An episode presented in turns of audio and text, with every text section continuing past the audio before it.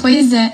Pois é, Dan, conto sim. Boa tarde para você, né? Boa tarde para Carol, para quem está por aqui na nossa companhia. E o setor agropecuário brasileiro pode sofrer sim um grande impacto aí nos próximos meses por causa dos efeitos nessa importação de produtos que vêm da Rússia e Ucrânia. Isso porque a Rússia é o segundo maior exportador e produtor de nitrogênio, por exemplo, e está entre o terceiro maior no setor de fósforo e potássio. O Brasil adquire no exterior, olha só, 85% do volume de fertilizantes que são aplicados nas lavouras. Isso, de acordo com a Confederação de Agricultura e Pecuária do Brasil, já causa aumento nos preços, né? E daqui a alguns meses pode causar também um desabastecimento no setor.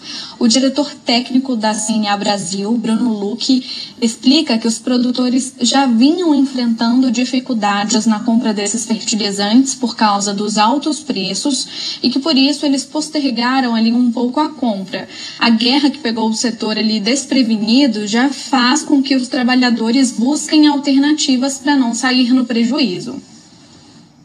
Em função dos altos custos que já vem desde o ano passado, alguns deles já estavam esperando aí a, a compra a partir do para realizar a compra a partir do segundo trimestre. Com esse problema maior, né, o produtor está revendo a sua estratégia, né, para re, rever se realmente ele consegue antecipar essa compra. Mas ainda é muito cedo para a gente realmente fazer é, ter uma avaliação mais completa.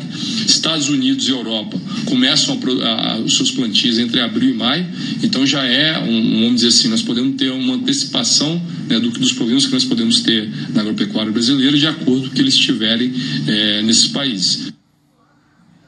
Pois é, e nós entramos em contato com o Ministério da, da, Agricultura, que fez um levantamento dos vários problemas que o Brasil pode ter aí pela frente por causa da guerra da Rússia contra a Ucrânia.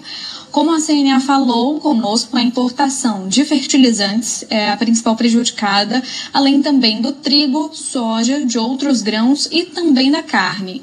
Outro setor que está se preocupando aí bastante é o de indústria de eletrônicos, que vê de perto os impactos que a guerra pode deixar nos negócios brasileiros. Isso porque matérias-primas fundamentais aí usadas na produção de semicondutores vêm justamente de regiões ali entre a Rússia e a Ucrânia. A previsão de representantes dos setores é que os estoques desses produtos durem de três a seis meses. Dan, Carol. Obrigado.